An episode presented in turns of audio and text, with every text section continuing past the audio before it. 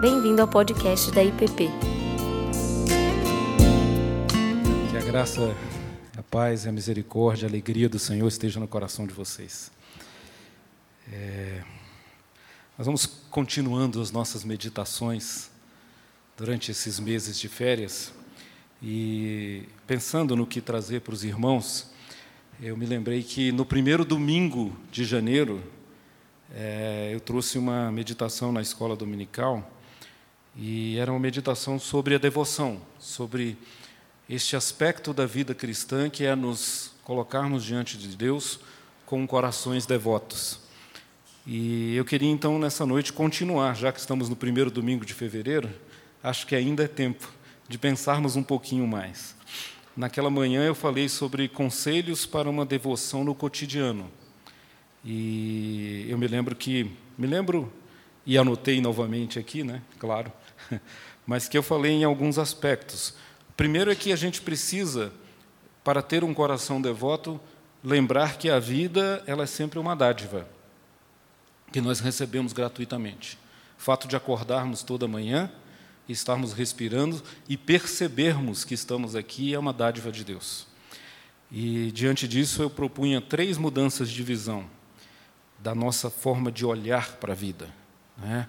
A primeira era uma mudança da nossa percepção de Deus, para que a gente desconstruísse muitas coisas que nós mesmos vamos acoplando à imagem de Deus, ou que a gente ouve, e que, na verdade, meio que descaracteriza Deus, e voltar ao Deus verdadeiro, ao Deus dos Evangelhos, ao Deus da Bíblia, ao Deus que é Senhor, Criador e misericordioso, que nos dá a vida.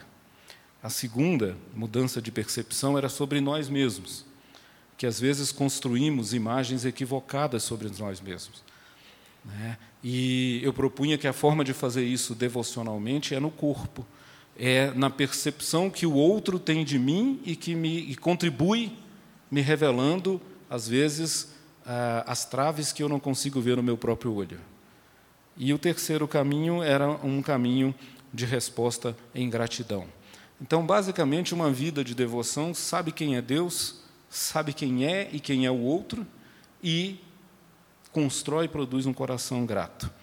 Hoje eu queria é, conversar um pouco com vocês, continuando nessa perspectiva da vida devocional, que é fundamental, né, que tem a ver com o nosso processo de amadurecimento na fé. A fé e a vida cristã é um grande processo, assim como a vida. Né?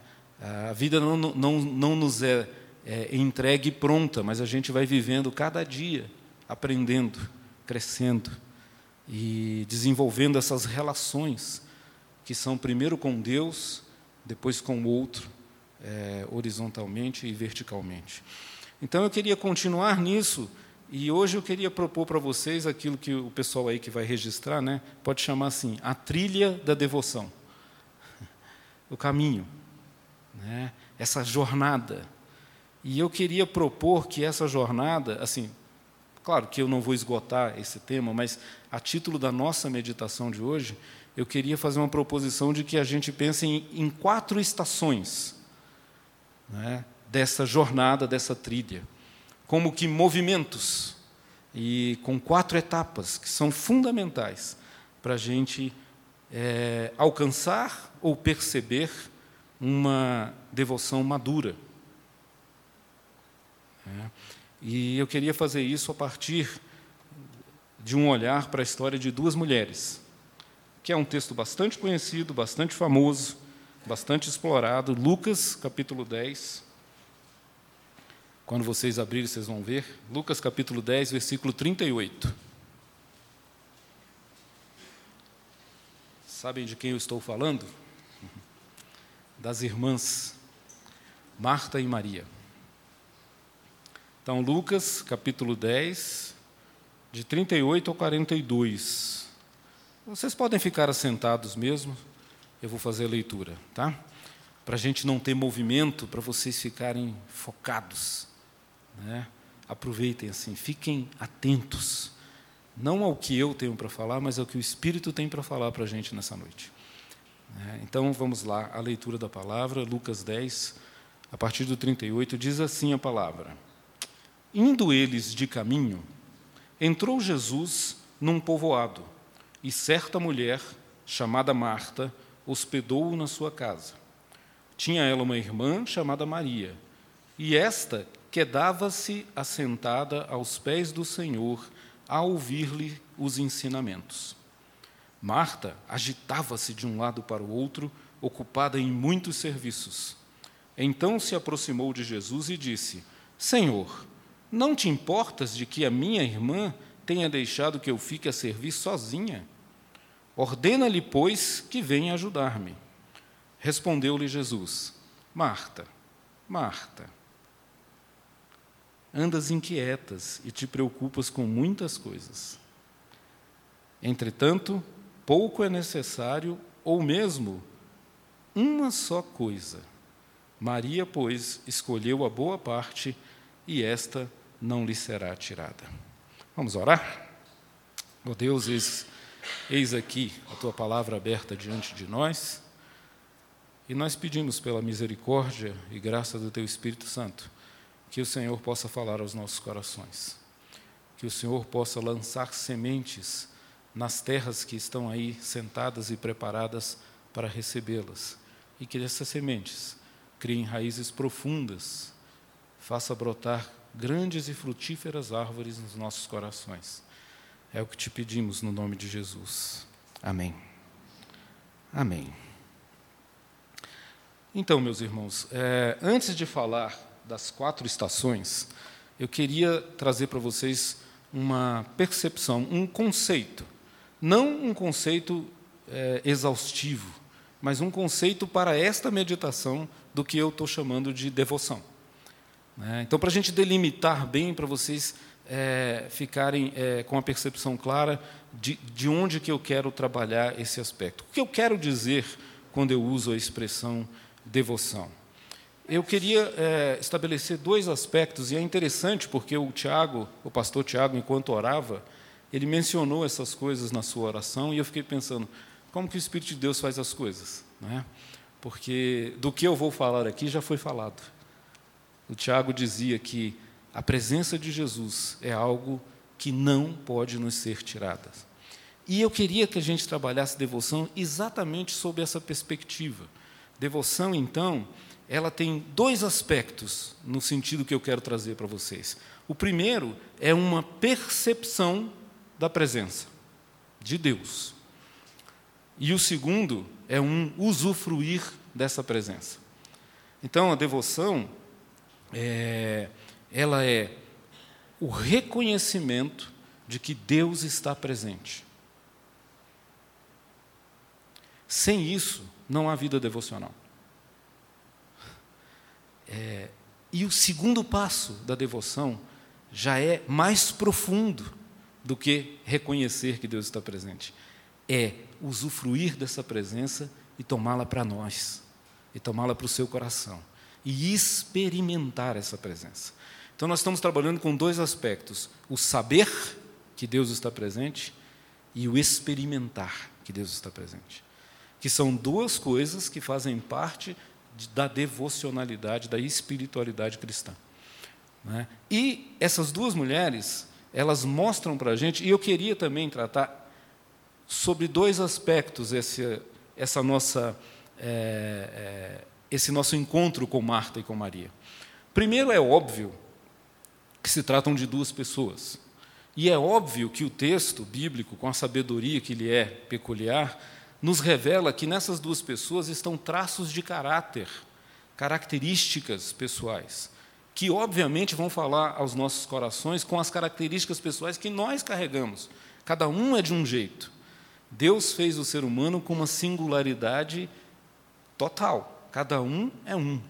Quem tem filhos sabe. Né? Lá em casa são três e cada um deles é diferente do outro. E a gente se relaciona com eles. Quem é pastor sabe, são 200 pessoas na igreja e cada uma é uma pessoa. E é assim com os quantos? 7 bilhões? Sei lá quantos bilhões de seres humanos tem na face da Terra. Singularidade. Então, é óbvio que quando a Bíblia nos relata essas duas mulheres, elas vão falar a nós né, naquilo que nós temos mais como características.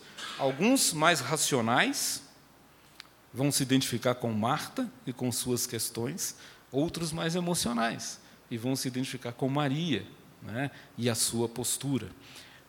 Esse é o aspecto mais óbvio dessa, dessa, desse texto bíblico. Mas há um outro aspecto que eu estava meditando, que eu acho que ele também é importante.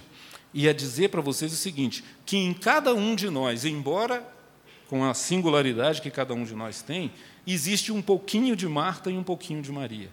Então, sobre esse aspecto, Marta e Maria é essa luta que nós carregamos em nós mesmos, enquanto indivíduos, de, em determinados momentos da vida, precisarmos e estarmos ocupados com as coisas práticas, com as coisas do dia a dia, com a correria, né?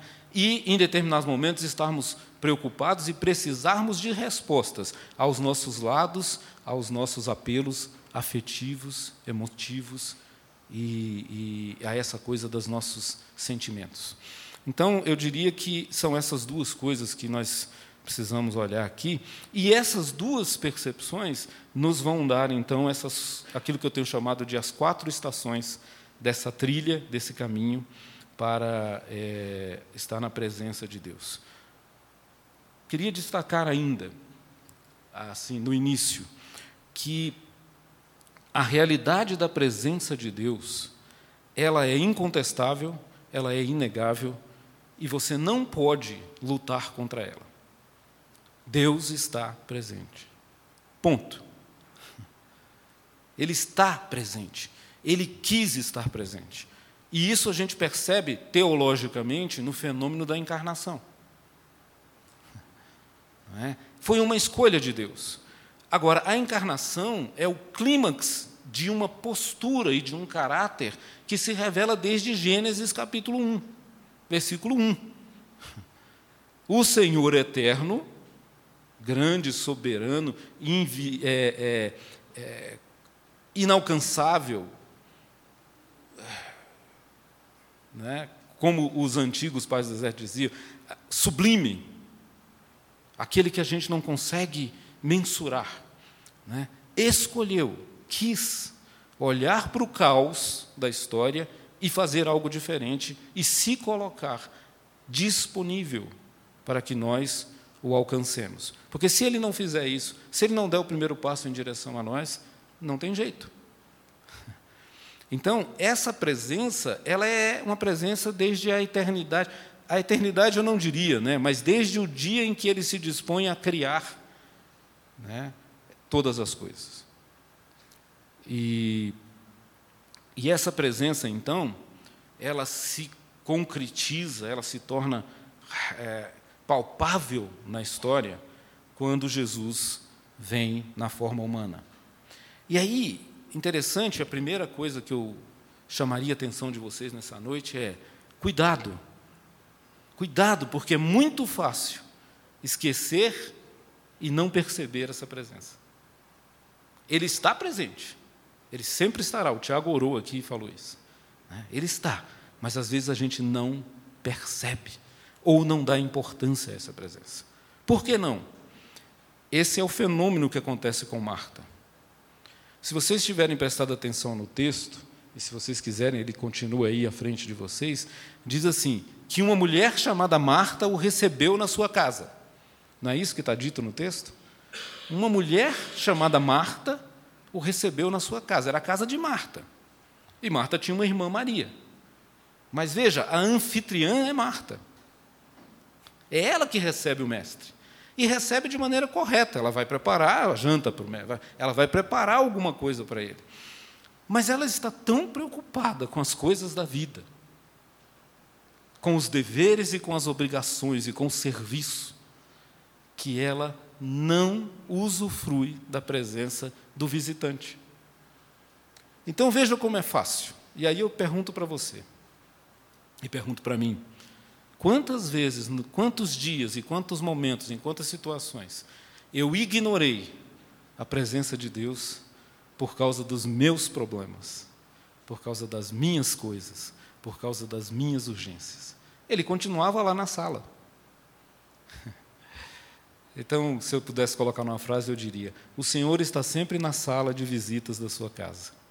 Se você vai estar com Ele ou não, é uma opção sua. E optar por estar com Ele é aquilo que eu quero chamar de devoção. Preste atenção, meus irmãos. Algumas coisas na vida a gente ganha ou perde pela atenção ou desatenção. Né? Isso vale para Deus, isso vale para Jesus e isso vale para as pessoas que estão ao seu redor. Quantas e quantas vezes a gente não se encontra com pessoas arrependidas porque não deram a atenção adequada àqueles queridos que agora se foram? Aliás, disse por aí nos hospitais e nas UTIs que essa é a culpa mais recorrente. O Luciano falou isso aqui no final do ano, quando ele tratou da morte. Né? As pessoas que mais sofrem na hora da perda do ente querido são aquelas que negligenciaram seus entes queridos. Quem deu atenção, quem cuidou, quem, quem acompanhou, recebe essa morte com mais paz. Não é que não sofre, mas é que não se sente culpado. Né? E essa é a relação que nós estamos vendo aqui. E devoção, então, é reconhecer a presença de Deus e estar atento para o que ela pode fazer na sua vida. Tem um passo a mais. Né? Por quê? Porque é, nesse nosso, nessa nossa história, o que, é que nós temos? Marta e Maria perceberam a presença de Jesus, tinham consciência dela. Mas só Maria experimentou a alegria dessa presença e o que ela podia transformar na sua vida. Neste momento, graças a Deus, nós vamos ver que essa história não acabou aqui. Isso é só o começo da história. Tá?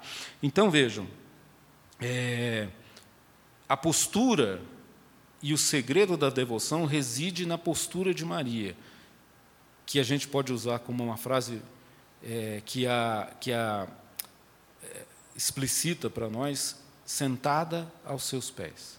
Quedou-se sentada aos seus pés. O convite da devoção é quedarmos-nos aos pés de Jesus, sentarmos-nos aos seus pés. E esse sentar implica é, em quietude, em silêncio. Você não pode estar fazendo um milhão de coisas e pensando em um milhão de coisas e ocupado de um milhão de coisas para perceber a presença de Deus. Essa, essa é, uma, é uma lição da tradição cristã desde sempre, da antiguidade. O silêncio e a quietude é o caminho, ou a porta aberta para encontrar Deus. E aí você pensa nisso sobre dois aspectos. Né? Um é o barulho que a gente faz porque a gente fala demais. Nós temos uma angústia e uma ansiedade e uma necessidade de falar, de ter todas as respostas, de ter toda a razão, de ter todo o conhecimento, de sempre ganhar numa discussão com alguém. Nós falamos demais. E quando a gente fala e fala e fala e não para de falar, não dá tempo de ouvir a voz do outro. Então, é, sobre o aspecto externo da nossa vida e da condução da nossa vida, para, gente. Você não precisa ligar o carro, o rádio do carro todas as vezes que você vai dirigir. Você não precisa falar o tempo todo. Você não precisa estar buscando as baladas ou os agitos do sábado à noite, que, que o mundo do Facebook e do WhatsApp nos quase que aprisiona isso, especialmente a galera mais jovem. Né? Você pode se desconectar dessas coisas para se conectar a Deus. Né? E o outro aspecto do silêncio é o silêncio interior. São as vozes da nossa alma, do nosso coração. Aquilo que fica falando no nosso ouvido e que você não consegue parar para ouvir a Deus. São os lamentos da alma. Ou são as angústias que são impostas a nós pelo consumismo, pela necessidade do status, pela necessidade de provar que somos melhores que os outros, para que tenhamos as melhores roupas, para que a nossa aparência é, seja agradável aos olhos daqueles que já estão contaminados pela mesma ansiedade, pela mesma angústia. De repente, a vida se torna um caos e um barulho, e você não percebe a presença de Deus.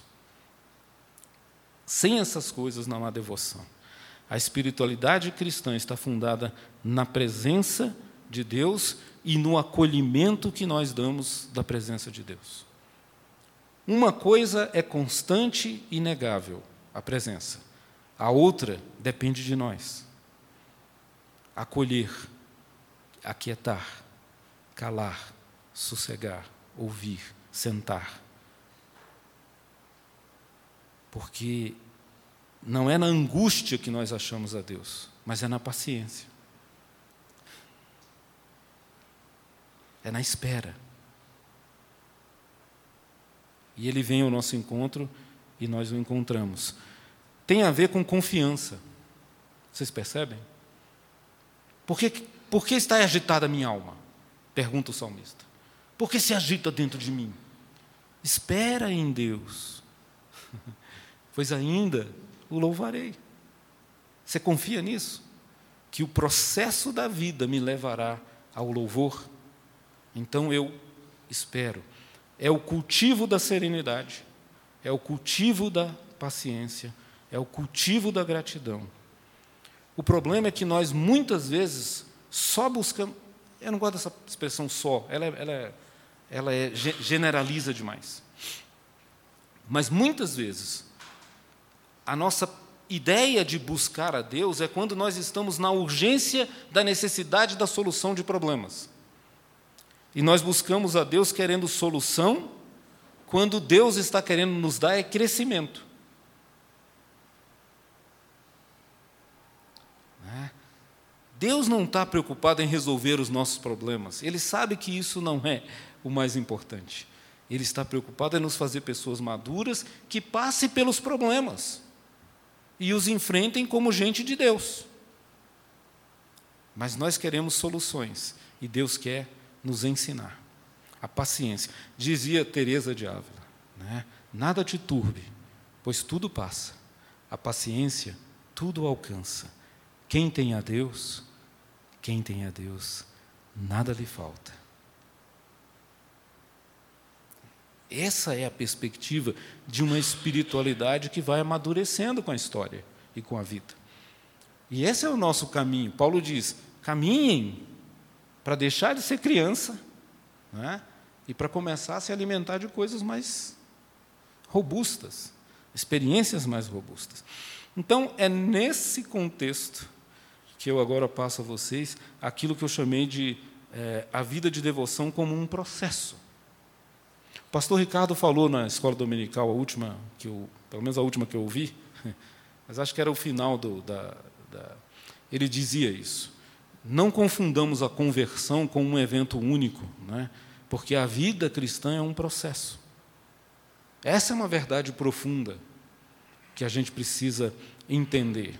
Claro que alguns têm dias que foram marcantes, naquele dia eu vi, isso também faz parte. Naquele dia eu me decidi, ok, você estava começando uma caminhada que vai continuar até o fim da sua história. Tudo bem, uma coisa não exclui a outra. Aliás, temos que aprender isso. As coisas não necessariamente se excluem, elas são complementos. Na vida cristã é assim. Tá? Então, quais seriam essas quatro estações? A primeira estação é exatamente isso que eu estou lhe dizendo agora. É a experiência da conversão. É quando conhecemos e entendemos o que Cristo fez por nós. Cada um de nós aqui, pelo menos a grande maioria que frequenta uma igreja, que se diz cristão, que é crente, etc., que tem uma história, que tem uma caminhada, teve um dia em que disse assim: Eu entendi. Eu entendi do que se trata. E ele percebe que Jesus tem um significado mais profundo na história. Que Jesus salva, que Jesus liberta. E você se encontra com esse homem de Nazaré, com esse Deus que se encarnou, e com tudo o que ele significa. Para Marta e Maria teve um momento, a gente não consegue identificar na Bíblia que momento foi esse, porque aqui, quando Jesus vem, o ministério dele já começou já teve curas, já teve milagres, já teve muita coisa. Ele está indo de caminho. Ou seja, a história já começou. E a gente percebe que eles já eram amigos da família. Então, mas em algum momento, quero crer, aquelas duas e Lázaro e todo mundo olhou para Jesus, assim como seus próprios irmãos, a sua família. Em algum momento olhou para ele e disse assim: "Espera aí, ele não é só um carpinteiro. Tem alguma coisa maior aqui. Né?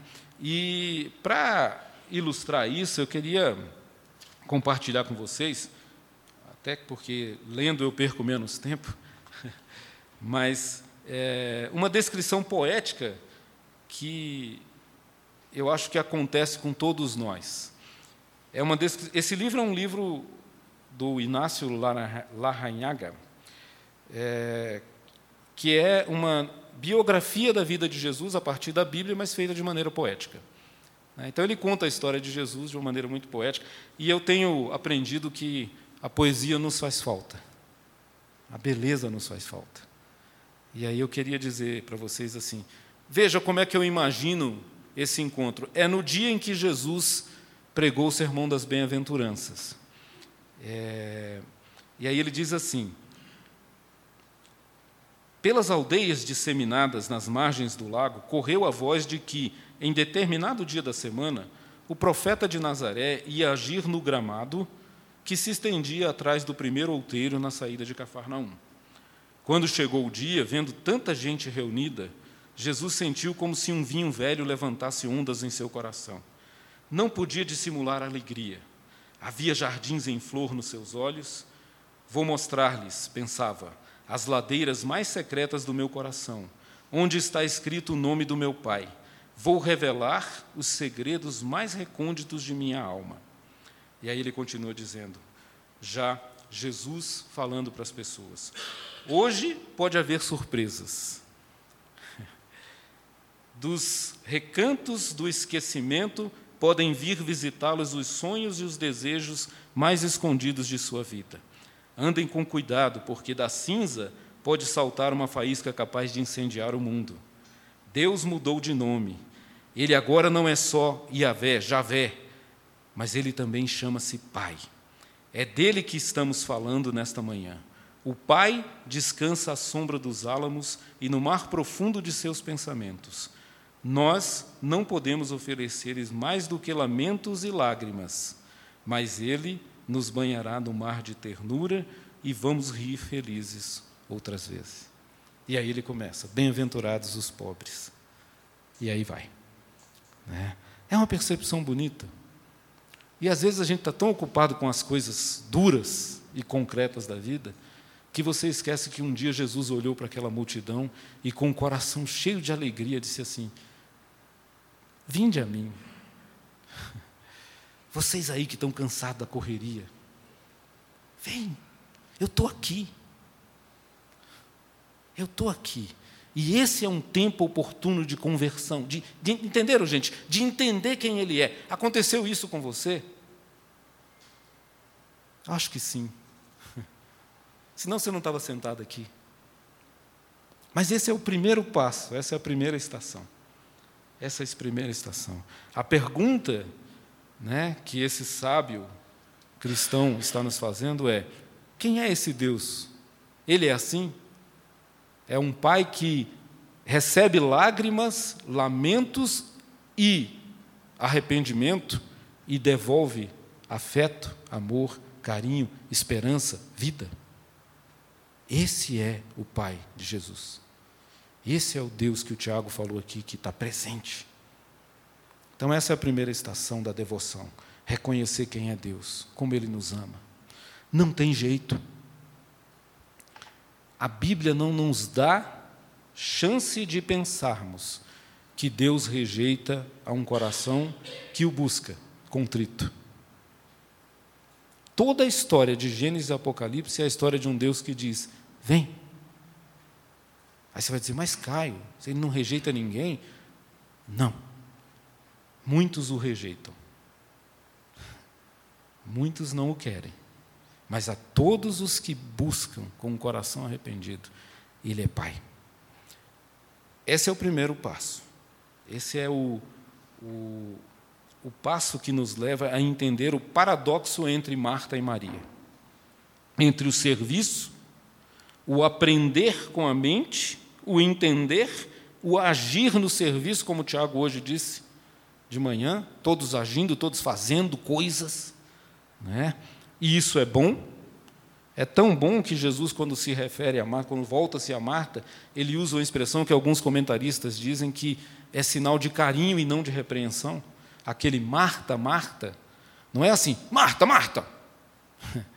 É, alguns comentaristas dizem assim, é assim, Marta, Marta, Marta, olha para mim, estou falando com você, Marta, tem algo melhor. É, então, é, é bom o que Marta faz, mas existe algo melhor. Marta e Maria são facetas de nós, lembrem-se. Né? Então é entre o serviço e a contemplação. Há um momento na experiência cristã que essas coisas que fazemos, que corremos e que são necessárias e úteis muitas vezes, têm que ser deixadas de lado simplesmente para experimentar a presença de Deus que, pelo seu Espírito, nos fala. É nesse tempo que ele vai dizer: olha, o que você está fazendo é melhor fazer por aqui. Isso aqui deixa de fazer, isso aqui é mais importante. Se você não parar para ouvir o Espírito, quem vai te guiar? E aí a gente sai fazendo. E um dia você para e fala: estou cansado, não aguento mais. E aí o Espírito vai falar: Marta, Marta, calma, respira. né? É, a gente sai do aprender, do entender com a cabeça, para o sentir, perceber, contemplar e experimentar. E Jesus diz: essa é a melhor parte. E ele ainda diz mais: isso não vai ser tirado de você. E aí você começa a perceber. É claro que às vezes os anos, né? A gente vai aprendendo essas coisas. O jovem é agitado. Mas aprendam aí, jovens. Vocês podem antecipar essa percepção. Né? Às vezes, só a presença. Tem um corinho lindo, né? Só de estar em tua companhia, meu coração já começou a mudar. Ah, é fácil assim? Não me fala um negócio desse. Então, a primeira estação é a, quando eu conheço, me converto. A segunda é quando eu entendo o paradoxo entre o serviço e a contemplação. As duas coisas são, são, são, são boas, mas essa aqui é melhor. Entendam isso. Não estou falando. Porque se eu falar que o serviço não é bom, acaba tudo que o Tiago falou hoje de manhã. A igreja, o corpo de Cristo funciona com o que nós fazemos também. Está tudo bem. Mas não é só isso. A terceira estação, meus irmãos, é aquilo que eu chamei de a angústia da dor e a aparência da ausência. Toda a história né, de toda a vida e de cada um de nós vai passar por vales sombrios. E quanto mais você vive, mais você percebe que isso é verdade.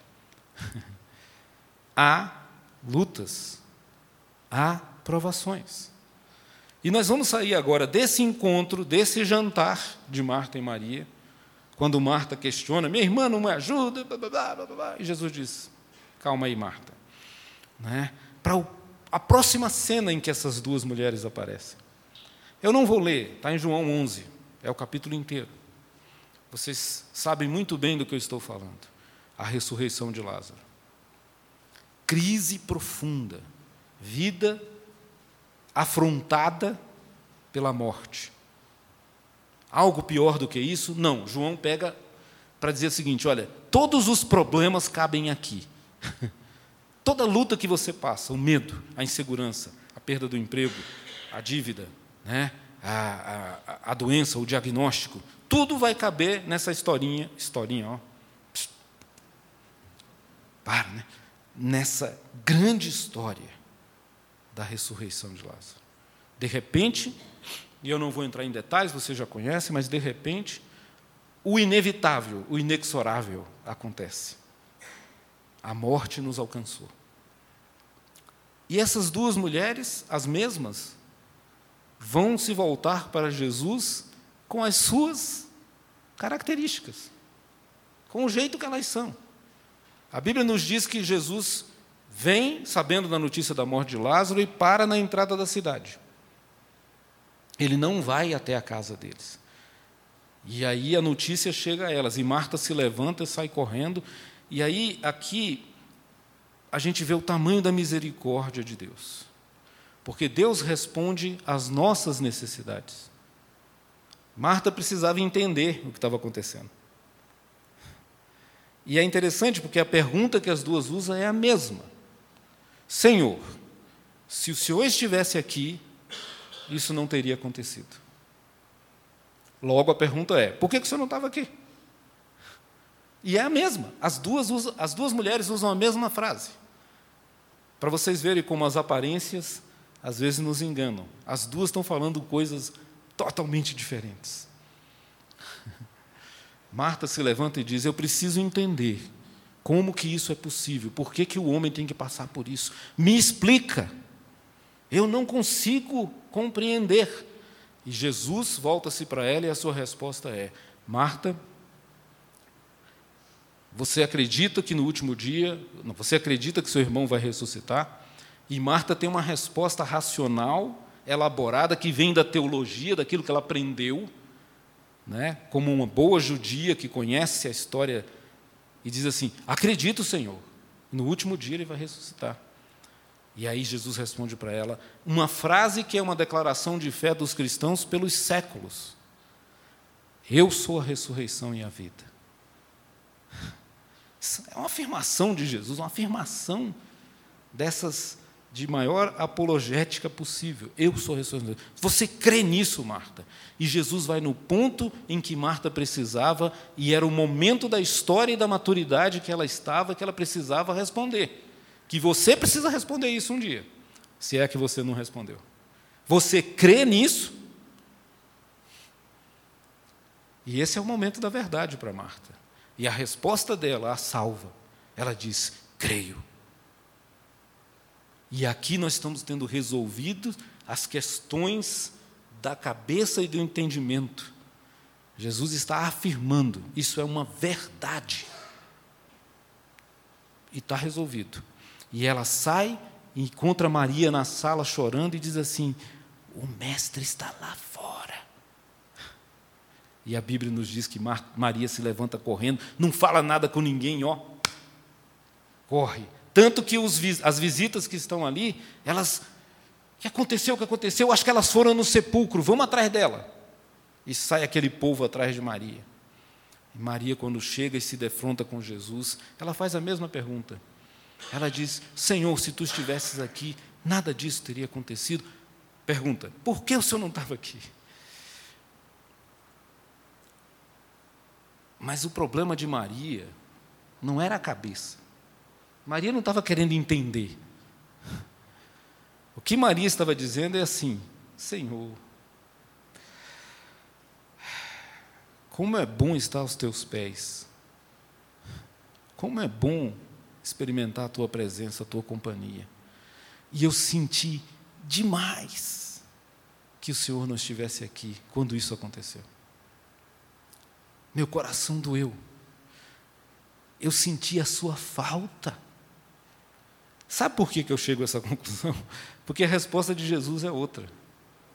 A Bíblia diz que quando Maria fala isso, Jesus treme e o seu estômago e o seu interior se contorce. É isso que quer dizer. Jesus sentiu no âmago. Jesus treme. Jesus é abalado pela realidade do sofrimento humano. E Jesus vira para ela e ele não responde nada, ele não explica nada, ele não tem, ele não tem nada para explicar para Maria. Ele diz assim: Maria, onde é que está Lázaro? Como quem diz assim: Maria, me leva até a tua dor, eu vou lá com você. Eu vou lá. E até contei para vocês né, uma metáfora aqui na, na escola dominical. Existem quartos nos nossos corações que são aqueles armários da bagunça. Que quando a visita chega em casa, você passa uma chave, entulha tudo lá dentro, fecha, e ninguém vê, todo mundo só vê a coisa arrumadinha. Né? O que Jesus está falando com Maria assim, me leva lá. Mas Vocês conhecem a realidade, está fedendo, tá, tá horrível. A coisa está feia. E Jesus diz: Me leva lá. E chora. O que é outra coisa que a mim me deslumbra. O Deus que chora com a gente. Ele chora. Ele não explica, ele não reprime, ele não repreende. Como você não acredita? Ele chora junto. Porque para Jesus, a morte, a dor e o sofrimento são anomalias na vida humana. E ele veio exatamente para resolvê-las. Ele pagou um preço alto, mas ele resolveu. Então, a pergunta é: onde está a sua dor? Leve o Senhor para essas sepulturas e deixe Ele promover a ressurreição. Leve o Senhor para esses abismos e deixe Ele lançar luzes. Às vezes vai doer, gente. Às vezes é feio o que está lá dentro. Mas Ele ilumina. Ele é a ressurreição e a vida. Então, a gente passa do discurso correto né, para uma gramática da vida. Aquilo que era compreensão torna-se paixão, amor, afeto. A gramática do afeto. Isaías 43, do capítulo 1, oh, Isaías 43, do versículo 1 ao versículo 5, o profeta nos fala disso que Jesus ia fazer e fez com Marta e Maria. Diz assim, 43, 1. Mas agora, assim diz o Senhor, que te criou. Está vendo? Senhor soberano que cria. Assim diz o Senhor que te criou, ó Jacó, e que te formou, ó Israel. Não temas, porque eu te remi, chamei-te pelo teu nome Tu és meu. E olha o que ele diz aqui. Vou até pegar porque. Quando passares pelas águas, eu serei contigo. Quando pelos rios, eles não te submergirão. Quando passares pelo fogo, não te queimarás, nem a chama arderá em ti. Porque eu sou o Senhor, teu Deus, o Santo de Israel, o teu Salvador. Dei o Egito por teu resgate e a Etiópia e Seba por ti. Visto, guardem essa frase. Eu falei isso aqui para os adolescentes, falando de ansiedade. Guardem essa aqui, tá? Versículo 4. Levem para casa. Meditem nela. Como voltem a esse texto. Experimentem esse texto. Versículo 4 diz assim: Visto que foste precioso aos meus olhos, digno de honra, e eu te amei. Darei homens por ti e os povos pela tua vida, visto que fostes preciosos para mim. Tira aqui Jacó e Israel e coloca o teu nome. Caio, visto que foste precioso para mim. Faça esse exercício com a palavra, porque essa palavra é para você. Ela tem um aspecto histórico, mas ela é o Espírito de Deus falando para você. Você é precioso para mim. O preço que eu paguei foi alto. Não temas. Quando as águas, quando os rios, quando o fogo se apresentar, não temas. Você não está sozinho. Essa é a gramática da vida. És precioso para mim. E a quarta estação, eu já me alonguei muito. Mas a quarta estação é aquilo que eu chamei de o segundo jantar. Abra sua Bíblia aí em João, capítulo 12. Eu não vou me estender nessa história, não. Quem sabe outro dia eu prego sobre ela. Hoje não vai dar. Mas só para vocês entenderem qual é o próximo passo. João 12 é o segundo jantar. Eu chamei de segundo jantar.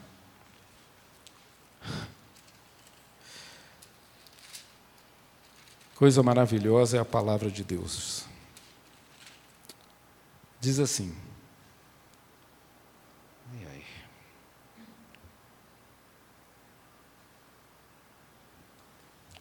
Desculpe, eu estou aqui em Lucas. Já estava com medo de estar com o texto errado. Não, mas diz assim. Seis dias antes da Páscoa, João 12, 1.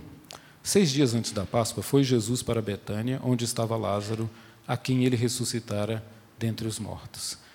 Deram-lhe, pois, ali uma ceia. É a mesma casa, são as mesmas pessoas. Aquela antes da ressurreição de Lázaro, esta depois. Só para vocês entenderem a cronologia. Né? Deram-lhe, pois, ali uma ceia. Marta servia. Ponto. Lázaro era um dos que estavam com ele à mesa. E Maria, então, tomando uma libra de bálsamo de nardo, puro, muito precioso, ungiu os pés de Jesus e enxugou com seus cabelos, e encheu-os toda a casa com o perfume do bálsamo. Que jantar diferente, não é não? Vamos olhar para Marta. Marta agora está pacificada. Ela fazia a mesma coisa, mas ela não estava preocupada com Maria. Ela não estava preocupada em reclamar. Ela não estava preocupada com a vida do outro. Ela simplesmente fazia o jantar cheia de alegria no coração. Sabe por quê? Porque quando a gente passa pela morte e a ressurreição e experimenta que Jesus é o Senhor da vida e da história, a gente o serve não por obrigação, mas por carinho. Porque é uma honra, é um privilégio cozinhar para o mestre. Cara, eu faço isso sozinha e não estou nem aí. Só fazer isso já é o meu prêmio. Marta entendeu o que é a melhor parte.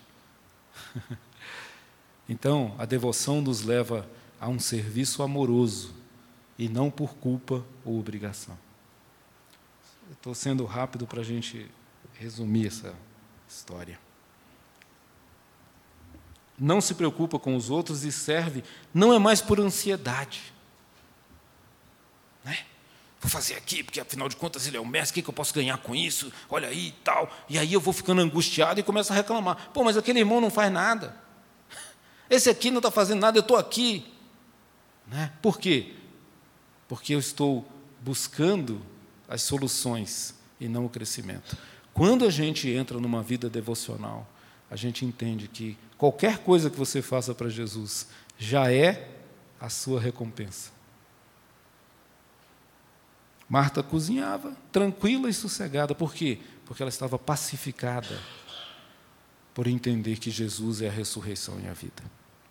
E Maria? Rapidamente. Esse perfume era um perfume caríssimo. 300 denários. Significa o salário de um ano. É tão precioso que Judas se escandaliza com a oferta dela. E vem com um papo furado de que, ah, podia dar para os pobres. Eu vou deixar essa história para outra vez, tá? Isso era balela. Ele não estava preocupado com os pobres. João nos diz que ele estava preocupado em botar aquele negócio numa bolsa e roubar depois. Mas isso é outra história. Não vamos perder o foco de Maria. Né? É, Maria não está preocupada com o custo, ela não avalia custo. Aprenda isso, uma vida devocional verdadeira não fica fazendo contas e contabilidade com Deus. A gente entrega tudo que a gente tem, tudo que a gente é, o bem mais precioso, o tesouro mais valoroso, o nosso coração. É? Ah, o salário de um ano é muita coisa. Para Jesus, é só o que eu posso dar. É a moeda da viúva. A outra coisa, ela oferta tudo. Há um aspecto desses perfumes, tanto esse como o outro da pecadora. Lembra? Tem uma pecadora que também quebra um vidro de perfume para ungir Jesus, né? São duas histórias, tá, gente? Não, a gente às vezes mistura, mas são duas. Mas tem um aspecto comum que é assim: os vidros de perfume não eram como os do boticário, que tem uma tampinha que você abre e usa um pouquinho, spray e tal. Não, os vidros de perfume eram lacrados e fechados porque não tinha tampa.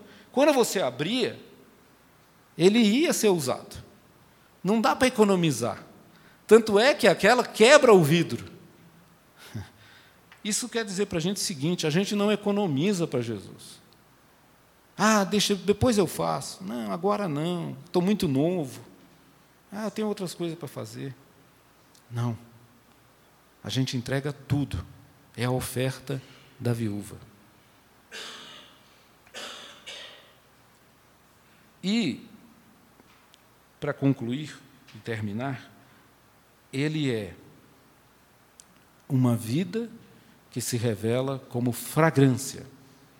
Paulo nos fala dessas coisas. Vocês são o cheiro, o perfume de Cristo. É como colocar o coração sobre a mesa, para que todos percebam o aroma. Que aroma nós estamos transmitindo? É preciso que seja o aroma de Cristo, de gente transformada, de gente resgatada, de gente que não tem medo de levar as suas lutas, o seu medo, as suas dúvidas. Né? É um ato de extravagância. Devoção, meus irmãos, é um ato de extravagância.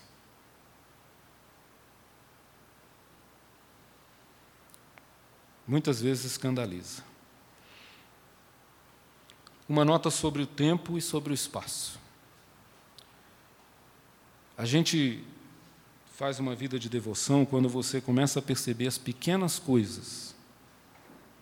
Lembra que eu falei no início que é atenção? As pequenas coisas. Vou ler uma outra poesia para vocês. Pequenas epifanias. Se calhar, a construção cotidiana de um itinerário crente passa mais por aqui do que por outras coisas. Acender uma luz, tornar diferente um encontro, associar a oração a um passeio sem tempo, deter-se de repente para aspirar o perfume do instante. São pequenas epifanias da graça, mas que traduzem intensamente a vida. As espiritualidades precisam de janelas abertas, pois rapidamente tendem a desenvolver-se num casulo longe da aragem livre do Espírito. Você precisa estar atento para o que Deus te dá, para o que Deus faz por você. A vida é feita de pequenas epifanias. Você pode ver ou você pode deixá-las passarem. Né? Então, é assim que eu concluo. Preste atenção nessas histórias. Amém? Que Deus abençoe. Você acabou de ouvir o podcast da IPP. Para saber mais, acesse nossa página em www.ippdf.com.br.